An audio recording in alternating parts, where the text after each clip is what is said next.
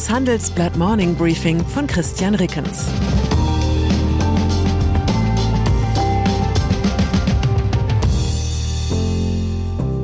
Guten Morgen allerseits. Heute ist Donnerstag, der 19. Januar 2023. Und das sind unsere Themen.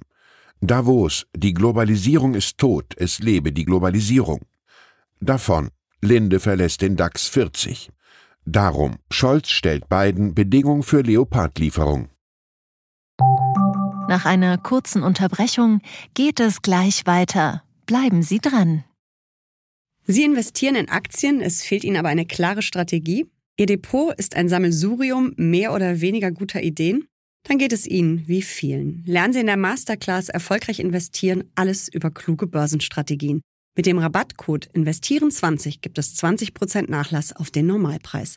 Infos unter handelsblatt.com slash erfolgreich-investieren.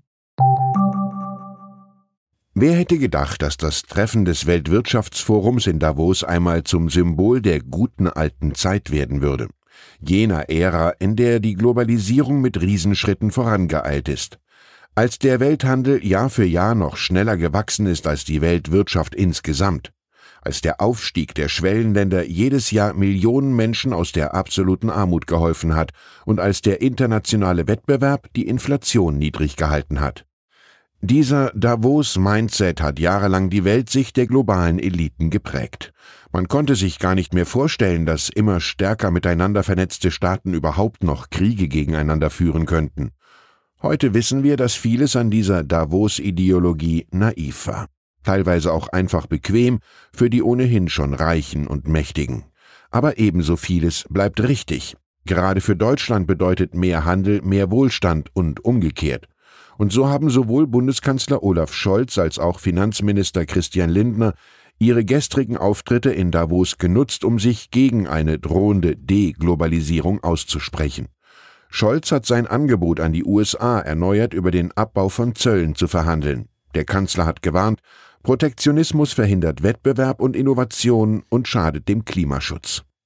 Lindner hat gefordert, da die Welthandelsorganisation WTO nicht voll handlungsfähig sei, sollten Deutschland und Europa ihre Handelszusammenarbeit mit gleichgesinnten Partnern stärken. Ich schlage daher eine Freihandelszone der Demokratien vor. Als Vorbild für seine Idee sieht Lindner den Klimaclub, den die sieben größten Industriestaaten G7 im vergangenen Jahr ausgerufen haben und in dem man sich auf gemeinsame Klimaschutzstandards verständigen will. Erste Einschätzung Ebenso wie der Klimaclub ist die Freihandelszone der Demokratien bislang nicht mehr als eine vage Idee. Immerhin hebt sie sich angenehm ab von den immer neuen industriepolitischen Subventionsprogrammen, die derzeit in Berlin, Brüssel, Paris und Washington ins Gespräch gebracht werden. Auch das gehört zur Globalisierung. Der wertvollste DAX-Konzern, das Traditionsunternehmen Linde, zieht sich vom Finanzplatz Deutschland zurück. Die Aktionäre des Industriegasherstellers haben am Mittwoch mit großer Mehrheit für das sogenannte Delisting in Frankfurt gestimmt. Die Aktie wird voraussichtlich ab dem 1. März nur noch an der Wall Street notiert sein. Damit wird der Konzern auch aus dem deutschen Leitindex DAX 40 fallen. Linde hat derzeit eine Marktkapitalisierung von rund 150 Milliarden Euro und liegt damit im DAX vor SAP und Siemens. Die 2018 abgeschlossene Fusion mit dem US-Wettbewerber Praxair habe Linde seiner ursprünglichen Heimat entrückt, kommentiert Handelsblatt Industrieexperte Axel Höbner.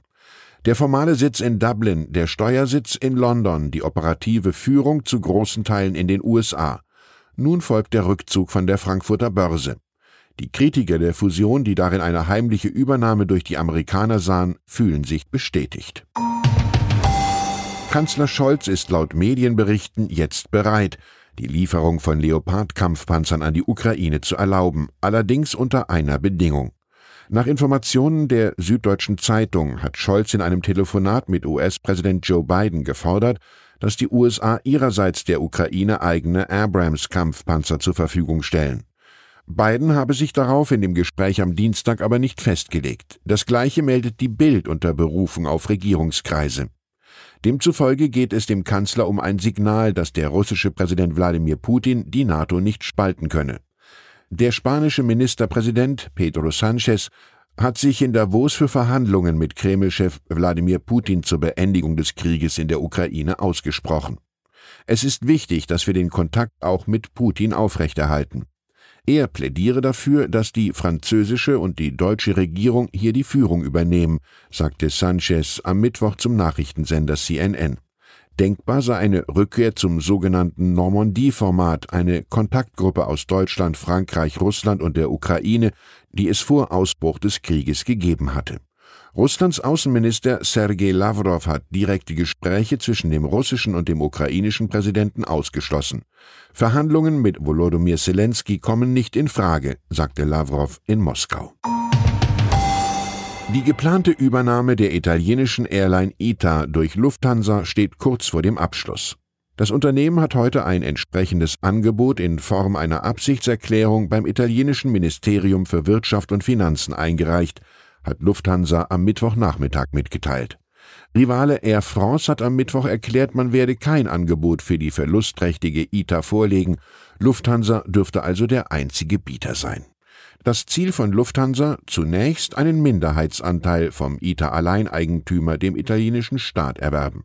Gleichzeitig sollen Optionen zum Kauf der verbleibenden Anteile zu einem späteren Zeitpunkt vereinbart werden, hat der Konzern erklärt. Laut Spekulationen in Branchenkreisen dürfte Lufthansa zunächst ein Aktienpaket von rund 40 Prozent erwerben und dafür etwa 300 Millionen Euro bezahlen. Wenn Sie bis zum heutigen Tag noch nichts vom Torwartdrama zu München gehört haben, wird Sie diese Meldung etwa so interessieren wie der Abstiegskampf in der mazedonischen Bezirksliga. Ansonsten aber umso mehr. Der Wechsel von Torhüter Jan Sommer von Borussia Mönchengladbach zum FC Bayern München steht offenbar unmittelbar bevor. Die Verhandlungen über einen Transfer des 34-jährigen Torhüters befinden sich in der finalen Phase, haben die Gladbacher am Abend getwittert. Damit hätte Bayern München gerade noch rechtzeitig zum Start der Bundesliga-Rückrunde am Freitag einen Ersatz für den verletzten Manuel Neuer gefunden. Als Sommernachfolger wird laut Süddeutscher Zeitung Jonas Omlin vom HSC Montpellier nach Gladbach wechseln. Ich wünsche Ihnen einen Tag, an dem Sie Ihren Kasten sauber halten. Herzliche Grüße, Ihr Christian Reckens. Zur aktuellen Lage in der Ukraine. Putin schwört Russen auf langen Krieg in der Ukraine ein. Russlands Präsident will beim Besuch einer Rüstungsfabrik nichts von fehlender Munition und Waffen wissen. Die Industrie produziere rund um die Uhr. Zelensky fordert in Davos schnelle Hilfe des Westens. Nach dem Hubschrauberunglück in der Ukraine hält Volodymyr Zelensky beim Weltwirtschaftsforum eine emotionale Ansprache. Seine Botschaft: Die Ukraine kämpft weiter. Weitere Nachrichten finden Sie fortlaufend auf handelsblatt.com/ukraine. Das war das Handelsblatt Morning Briefing von Christian Rickens, gesprochen von Peter Hofmann. Die Welt steht vor gewaltigen Herausforderungen. Zum einen die Energiewende voranzutreiben und gleichzeitig den Klimawandel einzudämmen. Und auch der Energieträger Wasserstoff gewinnt weltweit immer mehr an Bedeutung. Doch wie geht es weiter?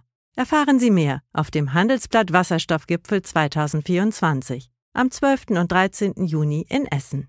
Infos unter handelsblatt-wasserstoffgipfel.de. Mit dem Vorteilscode Wasserstoff 2024 erhalten Sie einen Rabatt von 15% auf die Tickets.